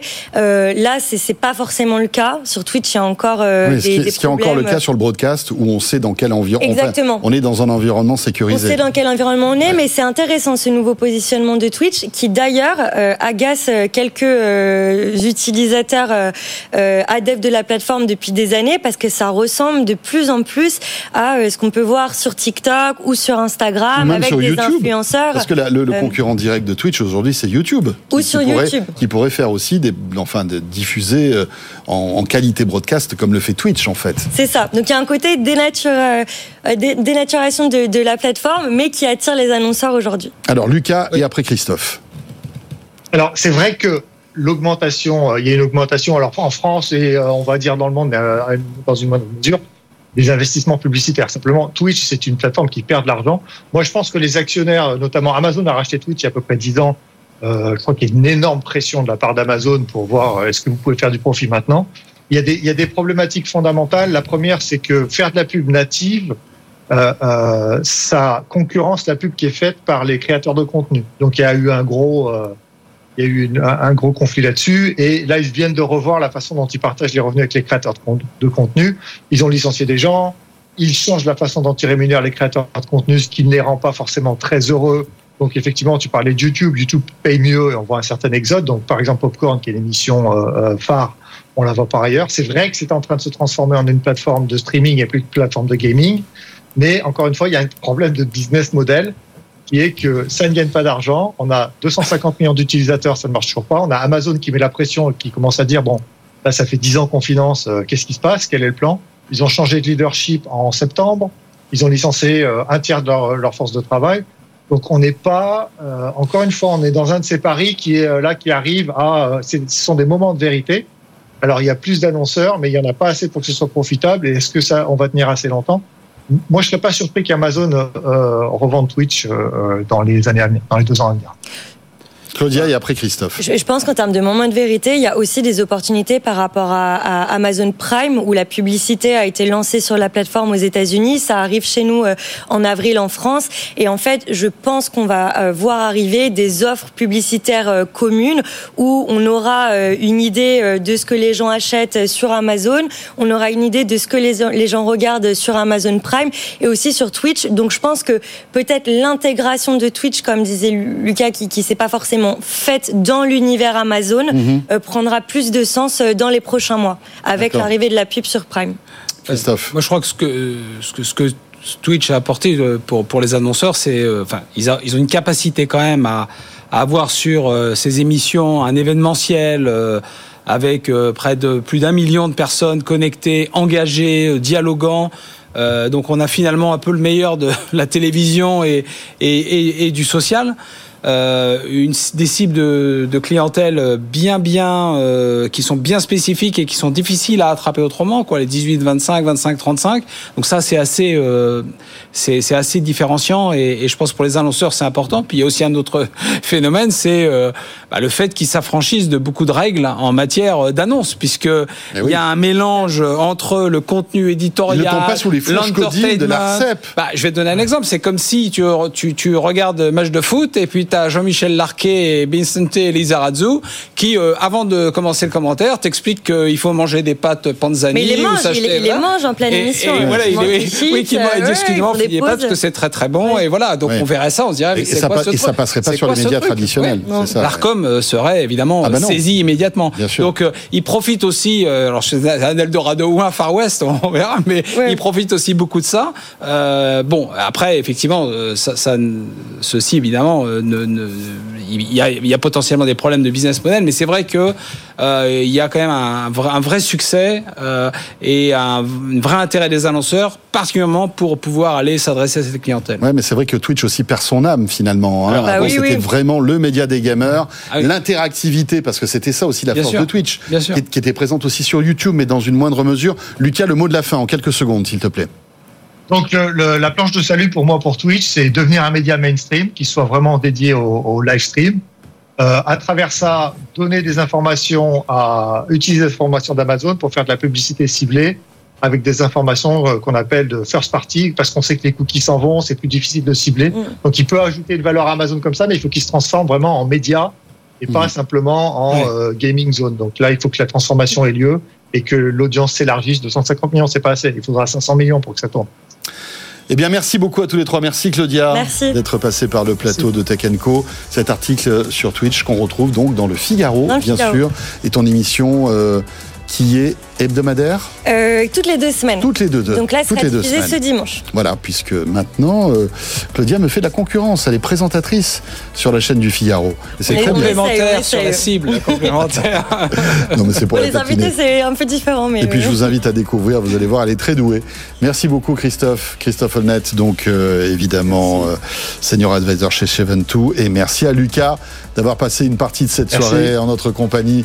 Lucas, fondateur de Moula Digital et qui a été pendant quelques années euh, le directeur de Meta Reality Labs, donc euh, dans la région Europe. Vous restez avec nous, Tech revient, on a encore une demi-heure à passer ensemble et la direction l'espace. On va euh, se retrouver pendant une demi-heure avec un sujet passionnant. On va revenir sur la mission Persévérance qui fête ses trois ans. On va en tirer un premier bilan. Vous allez voir, il est incroyable avec Jean-Baptiste Huette qui sera avec nous sur ce plateau, notre journaliste maison, hein, euh, passionné par tous ces sujets, mais aussi David Minoun, professeur euh, euh, spécialisé dans ce domaine et chef du département électronique Optronique Signal. Vous restez là, à tout de suite. Tech Co, la quotidienne, Tech Flash. Voilà, 21h01, le retour de Tech Co, la quotidienne. On est ensemble jusqu'à 21h30 avant de parler euh, de la mission Persévérance. Eh bien, direction, euh, eh bien, l'actualité de ce jour. En deux minutes, ce qu'il fallait retenir de l'actualité tech, c'est avec Léa Benaïm. Bonsoir Léa. Bonsoir François et bonsoir à tous. À la haine de l'actualité, Apple se pencherait sur des prototypes d'iPhone pliants. Selon The Information, ces modèles sont encore au stade de projet. Ils ne figurent pas dans les plans euh, du géant avant au moins 2026. Mais tout de même, Apple semble se renseigner sérieusement sur le sujet. Et toujours selon le média américain, la firme aurait pris contact avec un fournisseur en Asie pour des composants destinés à deux iPhones pliants de tailles différentes. Et contacté par Reuters, Apple n'a pas souhaité encore confirmer l'information. Nous attendons l'arrivée de la concurrence. Ce sont les mots de Satya Nadella lors d'un événement en Inde aujourd'hui. Le président de Microsoft a imploré les entreprises d'accentuer leurs efforts dans ce domaine. Et dans son pays d'origine, Satya Nadella veut mettre en avant le rôle de l'Inde dans le développement de l'intelligence artificielle en devenant la deuxième base de talents en développeurs. Passé de 6500 à plus de 20 000, le nombre de salariés de Microsoft en Inde a explosé en 10 ans.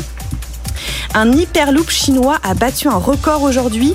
Une rame de train a dépassé les 623 km heure. À titre de comparaison, les trains français circulent à 300 km heure.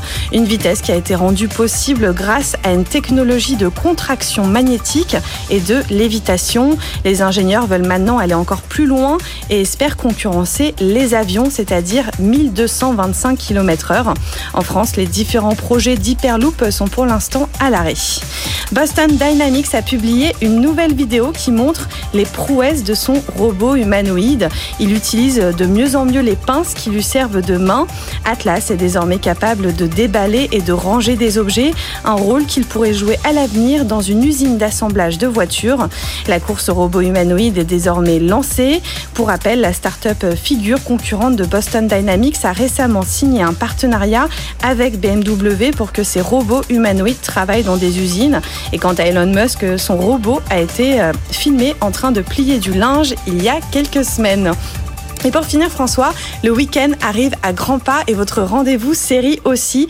Épisode suivant, euh, l'émission euh, présentée par Clément Le Saffre est disponible en podcast et en replay. Je vous propose tout de suite d'en écouter un extrait plus de 23 millions d'abonnés à l'offre qui s'appelle désormais Standard avec pub. ça fait un peu plus d'un an hein, que cette offre a été lancée. Donc 23 millions, ça représente à peu près un tout petit peu moins de 10% de l'ensemble des abonnés de Netflix. En un an, c'est déjà pas mal. Et surtout, euh, Netflix nous dit qu'un tiers des nouveaux abonnés qui s'abonnent aujourd'hui optent pour l'option avec pub. Comme quoi, effectivement, euh, cette offre, elle a un intérêt. Sylvain, peut-être pour commencer, on va rappeler qu'est-ce qu'il y a dans cette offre? C'est quoi cette offre standard avec pub que Netflix met en avant aujourd'hui? Alors, c'est une offre qui a évolué avec son temps euh, depuis euh, son lancement initial. donc déjà, effectivement, tu le disais, il y a de la publicité. Donc il y en a au début et au milieu du programme. sachant qu'en plus de ça, en 2024, Netflix prévoit de récompenser entre guillemets les personnes qui binge-watch les séries, qui regardent plusieurs épisodes à la suite, en réduisant le nombre de publicités. et à côté, donc euh, ce qui est associé à l'offre, ça va être un écran, euh, voire deux en fonction des plateformes de SVOD, euh, et puis de la 1080p au grand maximum, pas de HDR, pas de Dolby Atmos, ce genre de, de. Voilà, épisode suivant retrouvé sur la plateforme Tech mais aussi sur l'appli RMC BFM Play et sur YouTube aussi sur la chaîne Tech Et il est temps justement d'aller jeter un œil du côté de la rédaction. Tech Co, la quotidienne sur BFM Business. Et Willem Gay nous a rejoint. Bonsoir Willem. Bonsoir. Journaliste à la rédaction de Tech Co. Et si les contentieux géopolitiques rythment les relations franco-allemandes depuis plusieurs mois, on le sait, Paris et Berlin ont réussi malgré tout à trouver un sujet d'entente. Willem, les deux nations vont unir leurs forces pour développer des outils d'IA. La question, pourquoi faire? L'objectif premier, c'est de renforcer la souveraineté numérique des deux pays pour leur donner une portée euh, au niveau européen. C'est en tout cas l'ambition affichée par le secrétaire d'État allemand Markus Richter. Lui-même et ses homologues français ont signé lundi une déclaration d'intention visant à renforcer la coopération franco-allemande sur la souveraineté numérique de l'administration publique. Et un logiciel commun de messagerie instantanée serait au cœur des discussions. Oui, absolument. Et cette euh, dont vous parlez permettrait de limiter les coûts euh, de développement qui sont généralement très importants hein, pour euh, ce genre d'application, mais cela permettrait aussi, je cite, de capitaliser les efforts déjà menés par les deux pays. Et le but à terme, c'est aussi d'élargir cette coopération à d'autres États membres volontaires de l'Union européenne. Et la France bénéficie déjà de ce type de service, je crois. Oui, absolument, mais on, ne le sait pas forcément, on ne les connaît pas forcément. En France, par exemple, nous, nous avons CHAP, la messagerie instantanée du secteur Albert, euh, qui est, pardon, euh, la messagerie instantanée du secteur public, mhm. excusez-moi, euh, utilisée par... On salue tous les Albert qui nous ce soir. Albert, ça sera juste après, c'est dans le, c'est dans le paragraphe suivant. D'accord. donc la messagerie instantanée du secteur public, pardon, utilisée par plus de 460 000 fonctionnaires sur les 5 700 000 que compte le pays. Donc vous l'aurez compris, elle ne jouit pas d'une grande popularité. Et Albert, on y vient justement, euh, c'est le fruit du développement de la direction euh, interministérielle du numérique. Et Albert, c'est une IA générative qui permet aux fonctionnaires d'aider les usagers dans leur démarche. Alors oui, la France est déjà inscrite dans le secteur des outils IA pour les fonctionnaires, mais il y a encore du chemin à parcourir, d'où la signature de cette déclaration franco-allemande. Très bien, très intéressant. On va suivre ça de près. Merci beaucoup, c'était William Gay journaliste à la rédaction de Tech Co. Et tout de suite, direction Mars avec euh, sans doute l'une des aventures humaines les plus incroyables. Euh, c'est la mission Persévérance. Tech Co, la quotidienne, les invités. Avec sur ce plateau Jean-Baptiste Huette qui est avec nous. Salut Jean-Baptiste. Salut François. Merci d'être là. Oh bah, c'est un grand plaisir. Journaliste à BFM Business que vous connaissez bien sûr, passionné euh, évidemment de tout d'aéronautique mais aussi de spatial. Euh, tu suis toute cette actualité de près. Euh, et nous avons avec nous aussi David Mimoun qui est en visio. Bonsoir David. Bonsoir à tous. Vous êtes professeur à, alors comment on prononce? ISAE oui, Isae Super Héros. Voilà, Isae Super Héros. Et vous êtes chef du la département. Grande école toulousaine. Voilà, la grande école toulousaine de l'aéronautique. Et vous êtes d'ailleurs à Toulouse actuellement, c'est ça? Tout à fait, tout à fait. Très bien. Et vous êtes aussi chef du département électronique, optronique, signal, et euh, vous êtes le responsable scientifique du microphone sur le rover Persévérance. Et là, tout est dit. Jean-Baptiste, on va revenir Voilà. sur un anniversaire. Euh, et David, on vous écoutera dans, dans un instant, mais j'aimerais que Jean-Baptiste nous fasse une petite introduction sur, je disais tout à l'heure, une aventure humaine. Alors, il n'y a pas d'humain qui est parti sur Mars, mais une aventure d'ingénieurs, de technologie incroyable. Euh, c'est la mission Persévérance. Une pure mission d'exploration spatiale comme on les aime. Vraiment à l'ancienne. Euh, mission américaine, décollage le 30 juillet 2020, arrivée sur Mars le 18 février 2021. Euh, voilà. L'objectif, c'est d'aller étudier la géologie martienne. On va chercher euh, des signes d'ancienne vie microbienne. On va aussi essayer de fabriquer de l'oxygène. On va aussi essayer de faire voler un petit hélicoptère, Ingenuity. On va évidemment en reparler tout à l'heure.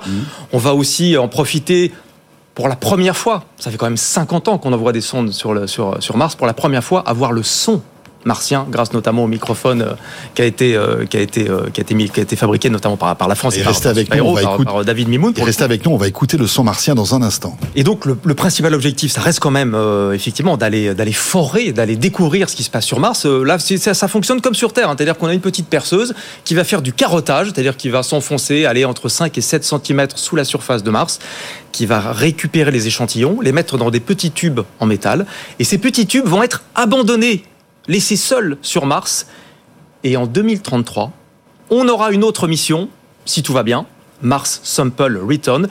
Et là, on aura un vaisseau qui viendra rechercher, enfin un module, pas un vaisseau, mais qui viendra rechercher tous ces petits tubes, il y en a une petite quarantaine, qui sont actuellement en train d'être disséminés à droite, à gauche sur Mars. Voilà, voilà. qui viendra les, les prendre et les ramener sur Terre. Exactement. Et c'est ça qui est incroyable. Et là, c'est vertigineux parce que on se dit que, bah, euh, voilà, ça sera le, le premier, on va dire la le premier chapitre du rêve, du rêve de Mars finalement. parce Mission que- extrêmement délicate Voilà. à mettre au point, extrêmement onéreuse. C'était prévu pour 2030, hein, même voire même un petit peu avant. Et là, on voilà, peut-être 2032, 2033, peut-être même un petit peu plus tard. Il y a voilà, c'est assez compliqué. Il y a des défis technologiques qui sont Oui. très lourds. Ce sera cette il fois-ci. y a des conséquences économiques. hein. D'ailleurs, c'est une actualité qui est toute fraîche. hein. On a vu que Absolument. il y avait euh, la NASA licencié, lic- licencié pardon, dans le département JPL qui fait partie euh, de ce Mars Sample Return parce qu'il n'y a pas assez de crédit. Les coûts enflent. hein. Mis sur le- la mission Persévérance dont on parle là, c'était quand même déjà 2 milliards et demi.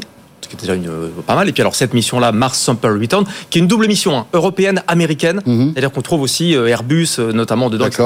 Là, on est les coûts, euh, voilà, on était 5 milliards, on évoque 8 milliards, d'aucuns évoquent 11 milliards. Après, tous ces projets spatiaux explosent toujours les budgets, Jean-Baptiste. Clairement, ce Enfin, sont voilà, des défis. bah, ce sont avant tout des défis technologiques incroyables à relever. Là, quand même, Oui. il faut quand même imaginer le, le truc. hein. On a un vaisseau qui vient récupérer comme ça une quarantaine de petits tubes qui sont éparpillés sur une planète Pour repartir après. et pour repartir après. C'est quand même en termes de logistique, enfin, c'est quelque chose d'assez incroyable. Voilà. David Mimoun, racontez-nous votre collaboration à Persévérance. Donc là, on revient euh, au tout début de, de, de, de ce projet. Euh, vous avez, en fait, vous, vous êtes, à l'origine de la, du, du, du, la, du micro qu'il y a sur le rover Persévérance, c'est ça? Oui, alors, pour, euh, comme toujours, hein, c'est un travail d'équipe en fait. On, on est une équipe donc à Toulouse. On fait alors si vous, avez euh, l'image du rover, on a fait la petite tête du rover hein, qui s'appelle la Supercam, qui est un instrument en fait qui va aider, euh, qui aide la NASA à déterminer euh, quelles sont les, les bonnes roches à prélever. Hein, plutôt que d'aller au contact les, les tester chacune les unes après les autres. En fait, euh, l'idée de la Supercam, c'est de vaporiser à distance avec un laser un laser de puissance qui est fabriqué par Thales, euh, les roches jusqu'à 7 mètres de distance et euh, ensuite d'analyser à distance la lumière pour en déterminer la composition.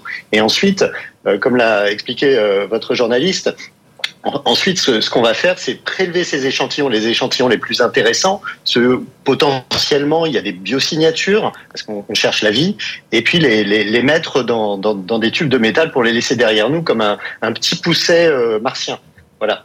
Alors, à quoi ça sert euh, À quoi ça sert un microphone? Donc, avec le, le responsable, on dit l'investigateur principal de la mission, qui s'appelle Sylvestre Maurice, on s'est dit que ça pouvait être intéressant d'avoir une idée de la dureté des roches parce que quand vous les vaporisez à distance avec un laser, bah, vous, perdez un peu la, qualité de la roche. Et le fait de, le fait de, mettre un, un, microphone, ça permet justement de, de calibrer euh, la dureté de la roche et de déterminer un petit peu, euh, d'aider à la déterminer. C'est ça en fait qui a déterminé euh, la NASA, qui a décidé à la NASA à nous, à nous embarquer.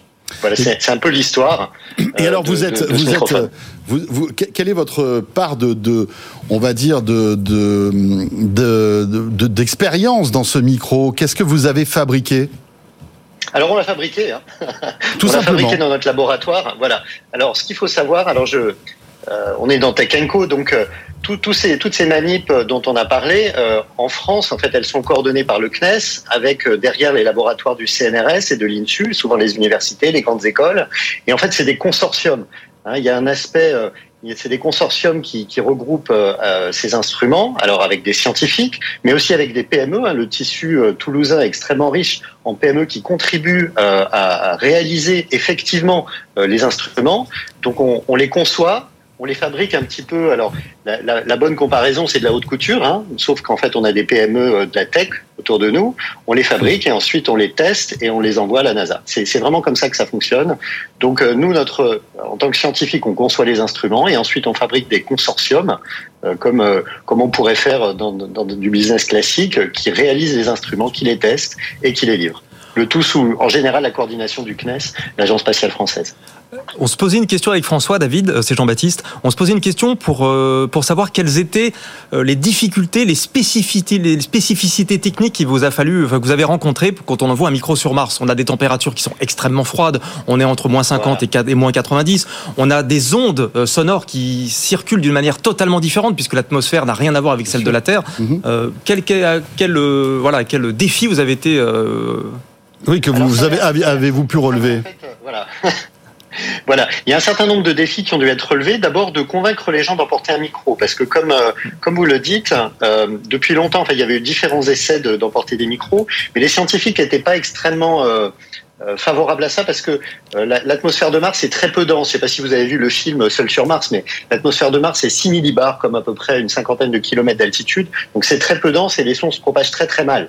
Donc les gens disaient non non mais c'est de la com, ça sert à rien, c'est pas de la science. Ça c'était la première la première difficulté de convaincre nos pères quelque part que ça valait le coup et qu'il y avait de la science à faire euh, qui, qui allait servir. Et ensuite, il y a une difficulté technologique, c'est que tous ces machins-là, euh, quand on les emmène euh, sur un, enfin sur Mars, il y a euh, donc un environnement qui est, qui est assez différent de l'environnement terrestre. Donc, pour donner une idée, aujourd'hui sur Mars, il a fait entre moins 20 et moins 80 degrés.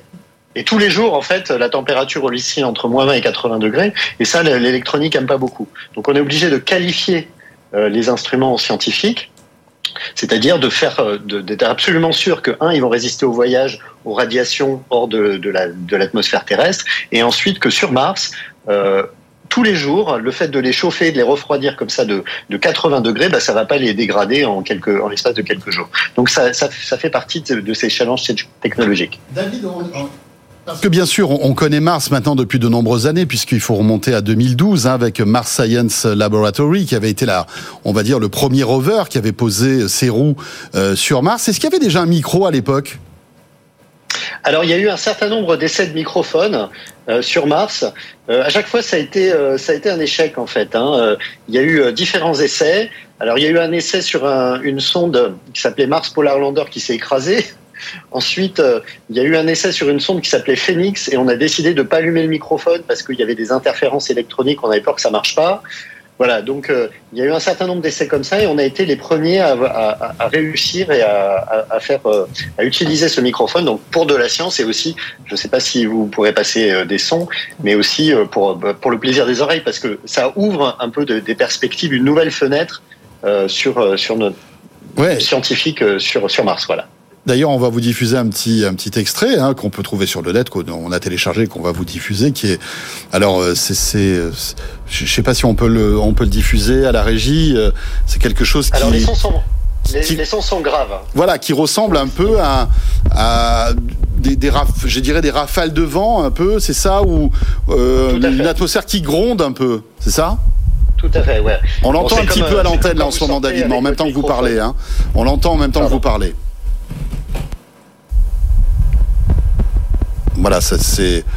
Oui, ça pourrait être le bruit d'un micro euh, dans du vent, mais c'est mais c'est étonnant parce que ce son-là a fait des euh, combien de, combien de, de, de, kilomètres entre la Terre et Mars qui peut nous rappeler le. Alors ça dépend, hein, ça dépend des. Oui, c'est vrai que ça dépend. disons, voilà, ça dépend de, disons entre 100, entre 50 et euh, 150 et 200 millions de kilomètres. Ça dépend de la période.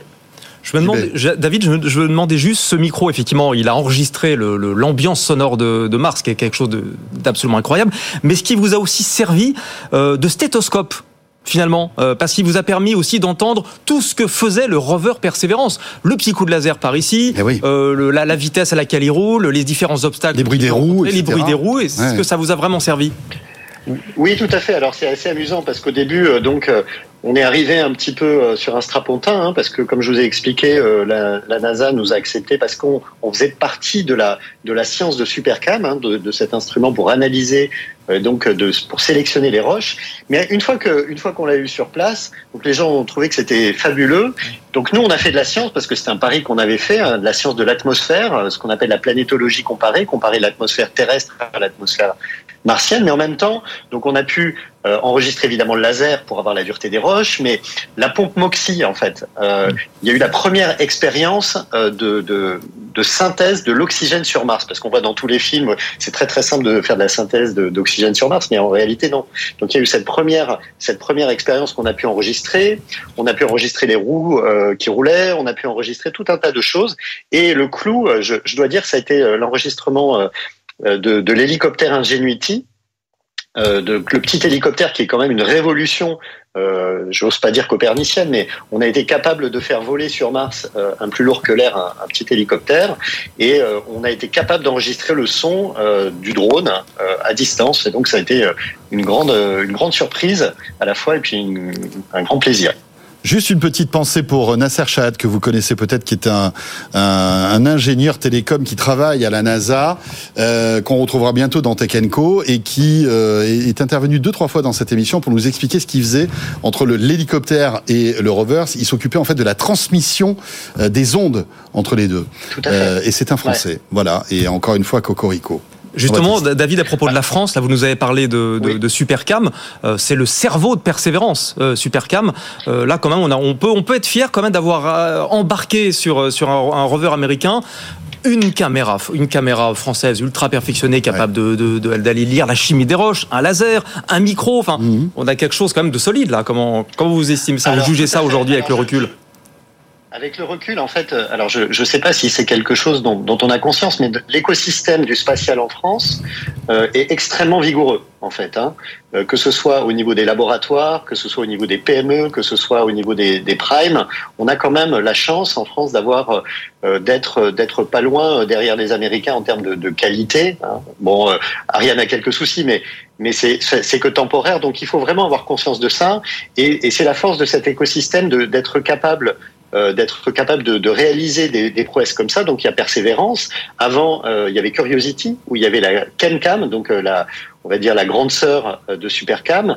Mais il y a aussi la mission Insight, sur laquelle, à laquelle j'ai participé, qui a, où en gros l'instrument principal de cette mission était, était sous le drapeau français et du CNES. Donc, donc il y a, toute une, génération en fait d'instruments scientifiques martiens et ailleurs qui est réalisée par cet écosystème français de pointe. Ce qu'il y a d'incroyable aussi, David, c'est la, résilience de tous ces appareils qui sont à des, dizaines, des centaines de millions de kilomètres d'ici. On le voit à chaque fois, on bat des records de longévité, alors que la durée de vie de ces missions parfois est de quelques mois, pour certaines quelques semaines. Là, on se rend compte que ben voilà, persévérance, ça marche toujours. Alors l'hélicoptère euh, a eu un problème technique, hein, il ne peut plus voler, mais c'est incroyable. Il, il, a pu faire des missions que personne n'aurait pu imaginer. Il a eu une durée de vie euh, dingue appareil. Ah oui, il a fait 72 vols. Donc au bout du 72e vol, il a, il, a, il a tiré sa révérence, mais en fait c'était une démonstration. En gros, l'idée c'était simplement de décoller, de bouger un petit peu et puis d'arrêter. Ça aurait déjà été un, un succès fou. Euh, il, faut, il faut saluer là la, qualité euh, des ingénieurs de JPL. Euh, là, en l'occurrence, c'était une manip qu'ils ont montée eux-mêmes, c'est-à-dire qu'ils se sont dit allez, on y va, on va, on va monter ça et, on y croit. Donc ils ont eu. Euh, et puis il y a aussi cette, cette idée que si on échoue, c'est pas très grave. Chose qu'on a un petit peu plus de mal en France à, faire, c'est-à-dire si on échoue, bah, c'est pas grave, on recommence et puis on, y arrivera bien. Et donc c'est vraiment, c'est vraiment en, essai et en design, essai, erreur, qu'on arrive comme ça à progresser. Ouais, c'est dingue. Et puis, euh, il faut savoir que chaque gramme est compté dans ce type de, de, enfin, déjà le volume et les grammes, parce que évidemment tout ça est contenu dans une, dans, dans, dans un espace qui est, qui est très petit. Donc, euh, il faut bien réfléchir sur la probabilité de réussite d'un hélicoptère comme ça lorsqu'il va être déployé. Enfin, il y a, il y a toute une, une stratégie et des paris technologiques qui sont incroyables, Jean-Baptiste. Ingenuity de, de, je crois que c'est 1,8 kg sur Terre ce qui fait à peu près 680 grammes sur Mars. Ce qui est quand même hallucinant sur Ingenuity, il faut, il faut bien... Donc peser... ça, c'est l'hélicoptère. Voilà, hein. c'est le petit hélicoptère à double pale, comme ça. Il faut, il faut bien avoir ça en tête. On dit, bah, faire voler un hélicoptère sur Mars, oui, d'accord, pourquoi pas, super. Non, pas super. Il euh, n'y a pas d'atmosphère. Enfin, c'est là, en termes de densité, on est à 1% de l'atmosphère terrestre. Ouais. C'est-à-dire qu'il n'y a rien.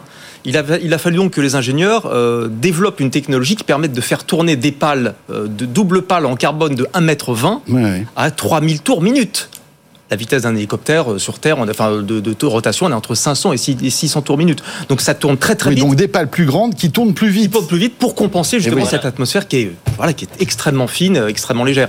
Et, et, le, et le, fait quand même d'arriver à faire voler un, un objet comme ça motorisé sur une autre planète ça peut revisiter, en tout cas, l'exploration du futur. C'est vrai qu'aujourd'hui, l'exploration, c'est euh, d'un point A à un point B. On monte une petite colline, on, allez, on, on zigzague sur un petit rocher. Bon, on a coincé une roue, on fait une marche arrière et on va à droite. On peut pas faire d'autres choses. Là, pour le coup, avec un hélicoptère, vous pouvez aller sur des crêtes, sur des sommets. Vous pouvez voir, euh, vous entrez vraiment dans hmm. la troisième dimension de l'exploration. David, il nous reste trois minutes. J'aimerais qu'on qu se projette un petit peu vers l'avenir, parce que évidemment, tout à l'heure, euh, Jean-Baptiste évoquait le Mars Sample Return qui est un peu mise à mal là avec cette actualité, hein, ces licenciements au JPL de la NASA? Ça vous inquiète?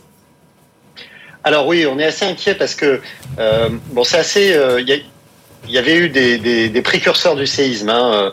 Euh, L'an dernier, il y avait une mission qui s'appelle euh, Veritas, qui est une mission vers Vénus, qui avait été suspendue, chose qui n'arrive jamais, alors qu'elle avait été sélectionnée et suspendue pour manque de financement. Et là, nos collègues américains attendent toujours le budget euh, donc fiscal year 24. Donc, ils attendent toujours la mise en place de, de, ce budget, sachant que euh, Mars Sample Return, comme comme vous l'avez dit, connaît des, des, dégradations, enfin des, des augmentations de coûts euh, extrêmement importante. Donc ça nous inquiète un petit peu. On n'est pas euh, inquiet à très très long terme parce que euh, le JPL a déjà été dans des passes un petit peu similaires auparavant. pour pour il, je crois qu'il licencie à peu près 10% de, de, son personnel, ce qui est absolument énorme hein, sur 5000 personnes. Donc ça fait 500 personnes demain vont recevoir un mail disant que voilà. qui, qui viennent plus. C'est plus de 500, mais, 530 euh, mais, personnes et ça représente 8% de voilà. C'est ça. Donc euh, c'est quelque chose, c'est quelque chose qui, euh, bon, c'est aux États-Unis aussi, donc peut-être que dans si dans trois mois ça repart, ils, oui, ils seront repris. Mmh. Mais c'est quel, voilà. Mais on est un, on est un tout petit peu inquiet là. Euh, c'est vrai qu'il y a une petite période de turbulence on va dire c'est du court moyen terme, l'inquiétude à long terme, euh, ça se fera.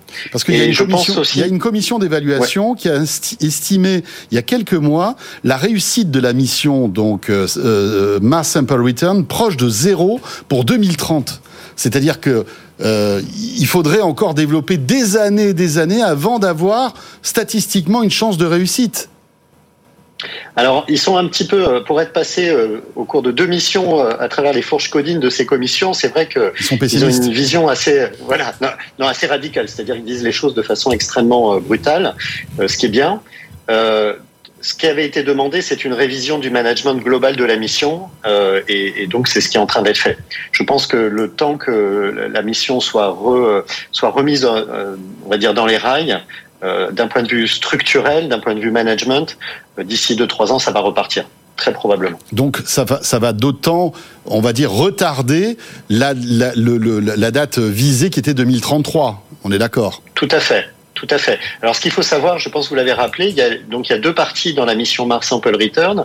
Donc, il y a le lander avec euh, le, le Mars Ascent Vehicle, qui est une espèce de missile qui va ramener les, éléments euh, en orbite martienne. Mais ensuite, il y a le héros, l'Earth Return Orbiter, qui est fait par euh, Airbus Defence and Space avec pas mal de contributions européennes, qui lui va ramener tous ces éléments sur Terre. Donc c'est une mission commune NASA-ESA avec énormément de, enfin, de complexité. Un rendez-vous en orbite martienne, c'est quelque chose d'effectivement assez complexe. Merci beaucoup David pour toutes ces explications passionnantes. On pourrait vous écouter avec, Jean-Baptiste pendant des heures. Euh, mais l'heure c'est l'heure. Merci en tous les cas d'avoir été avec nous et au plaisir de vous recevoir sur ce plateau euh, dignement pour euh, évoquer euh, plein d'autres sujets euh, car c'est passionnant bien sûr. Merci beaucoup. Merci Jean-Baptiste. Merci François. À très vite sur le plateau Tech Co et évidemment sur l'antenne de BFM Business au quotidien. Journaliste maison. ce Tech Co terminé. Toujours un vrai plaisir que de passer ces 90 minutes chaque soir en votre compagnie. On sera là bien sûr demain, demain jeudi dès 20h en direct, radio télé et puis les replays, les podcasts qui vous attendent. À demain. Tech Co, la quotidienne sur BFM Business.